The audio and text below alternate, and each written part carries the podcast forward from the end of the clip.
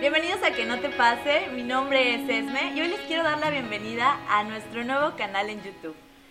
Queremos darle cara a tu personaje y es por ello que creamos este canal. Y el día de hoy vamos a hablar de un tema súper importante ya que nos encontramos en el mes rosa. Para ello tengo un invitado muy especial, el cual a partir de hoy va a estar con nosotros transmitiendo este tipo de videos y todas las dudas que ustedes tengan las vamos a estar aquí consolidando. Para mí es un placer presentarles al doctor Fabián. Fabián, bienvenido.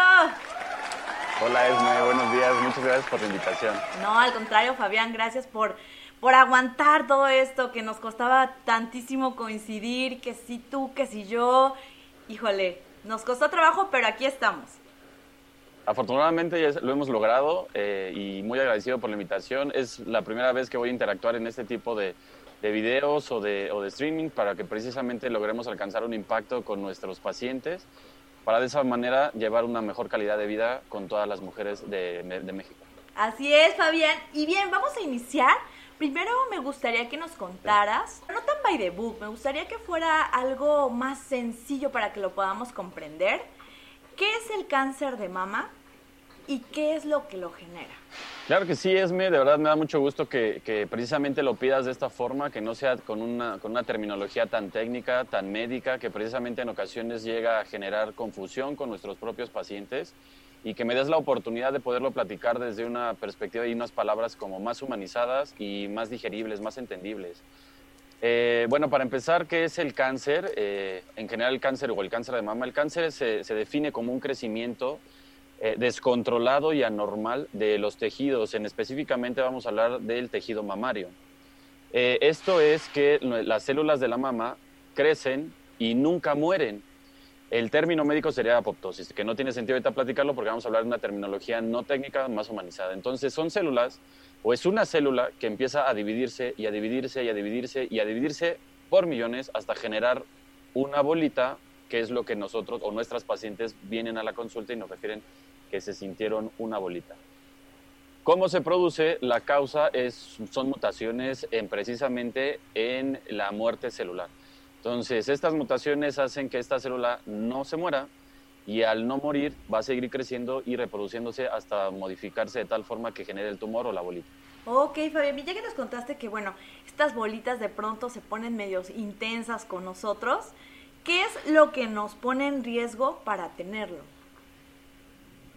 Eh, bien, para eso hay que hablar de cuáles son los factores de riesgo de las mujeres y bueno, es importante recalcar que eh, el cáncer de mama sigue siendo hoy por hoy la principal causa de muerte por tumores eh, malignos eh, y para eso son los factores de riesgo. El factor principal de riesgo es simple y sencillamente ser mujer. ¿Por qué? Porque es más factible que le dé cáncer de mama a la mujer que al hombre, aunque sí se nos puede llegar a producir el cáncer de mama en el hombre.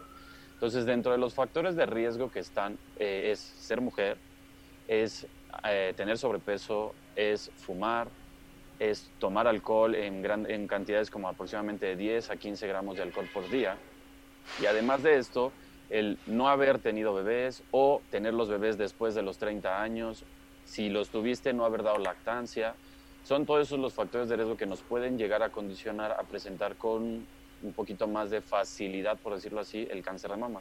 Y hay cosas que obviamente ya no son modificables, como por ejemplo eh, nuestras cuestiones del sexo propiamente dicho, y si tuviste alguna situación de que iniciaste tu, tu, menstruación a una edad muy joven, entre los 9 años o menos, o se terminó la menstruación después de aproximadamente los 50, 52 años de edad. Entonces, si te das cuenta, es un periodo muy largo de una estimulación de hormonas hacia tu pecho y que te puede generar eso una, una, una, posibilidad de tener un poco más de riesgo para el cáncer de mama. Más bien, la pregunta sería, ¿cómo lo detectamos y cuál es el tratamiento en caso de que, bueno, chin, ya de pronto me di cuenta que sí tengo?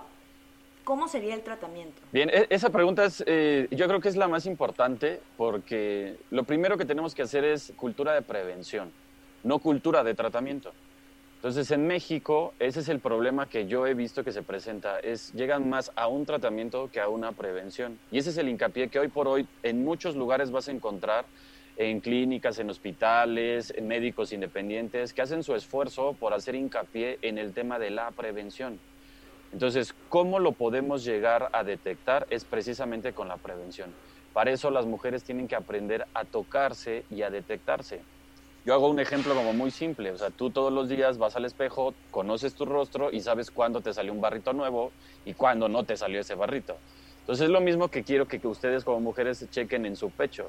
Todos los meses, después de su regla, alrededor de 7 a 10 días después de su, menstruación, en el baño, ya enjabonaditas para que sea el arrastre más fácil, toquen su pecho, lo conozcan ambos y entonces en el momento en el que ustedes ya sepan cómo es su pecho, al siguiente mes, si es que llegan a detectar una bolita, esa bolita acudan con su médico a una revisión.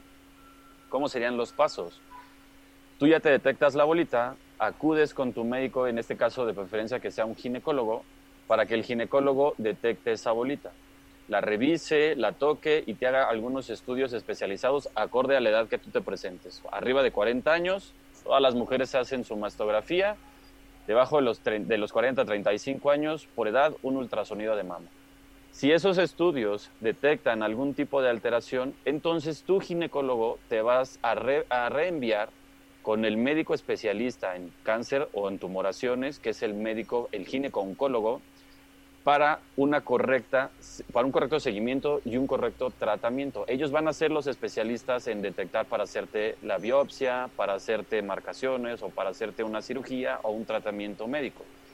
Pero eso ya es un tema ya más avanzado, que no es el objetivo. La intención sería la prevención. Entonces la prevención es mes con mes, revisa tu pecho, conoce tu pecho y en el momento en el que tú detectes alguna lesión o una bolita, acude con tu ginecólogo para que te oriente qué pasos van a seguir.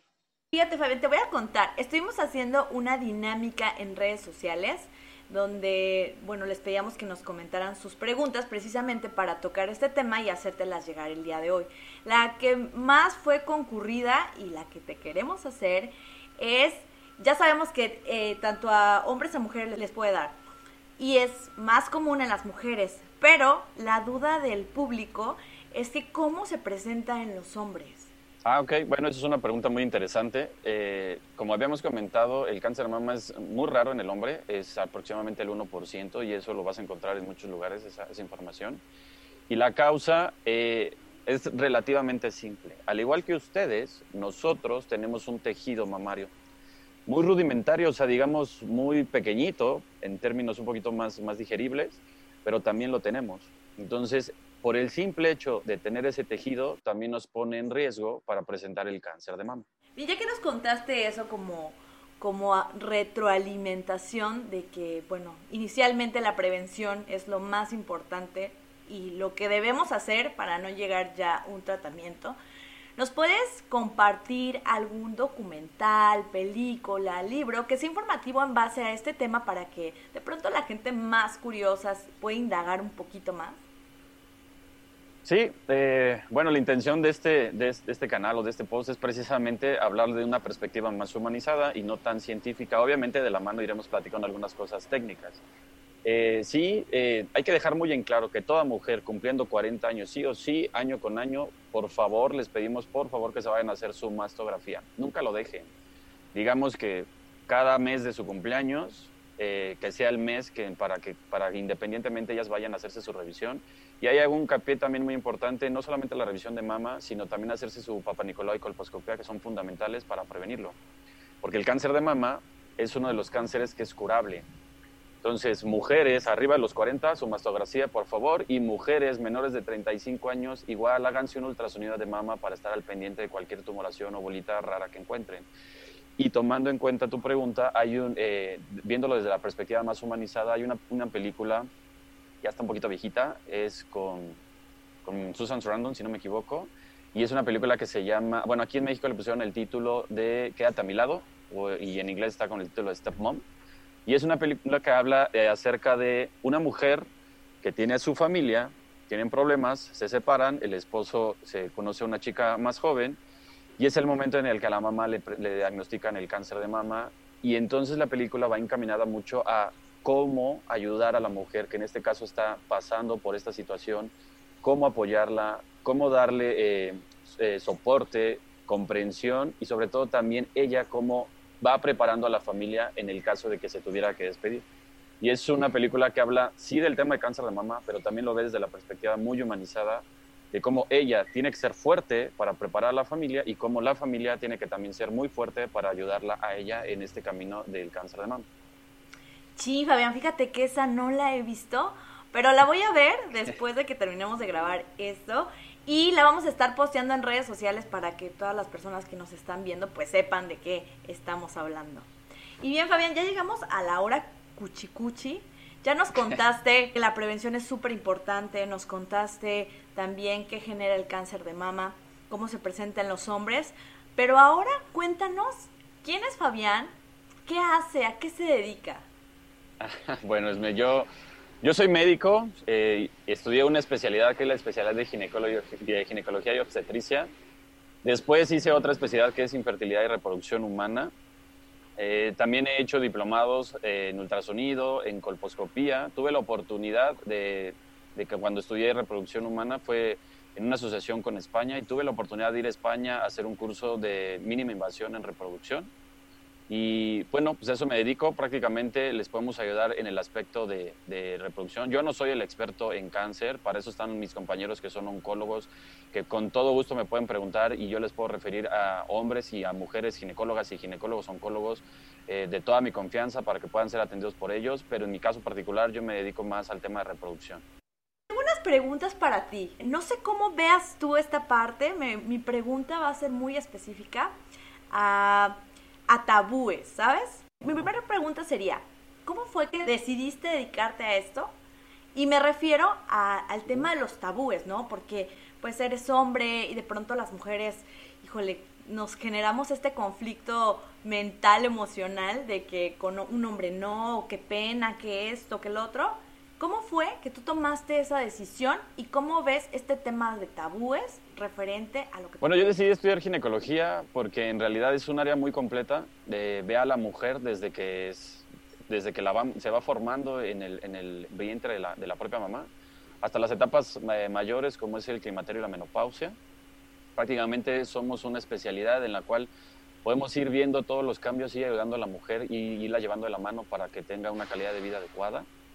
Y en el tema de tabús, eh, sí, todavía hoy por hoy nos seguimos enfrentando nosotros como, como hombres al tema de que muchas mujeres les, les sigue dando como esa penita de, de presentarse con un médico a, a, que le revisen la parte más íntima.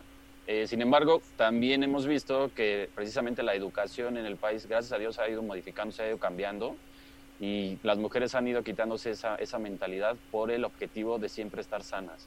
Y ese es precisamente eh, el objetivo, es eh, hacer un, hincapié en que las mujeres, no importa que sea un hombre o sea una mujer que la revise, pero siempre es importante que se chequen con la intención de no presentar alguna de estas situaciones como un cáncer.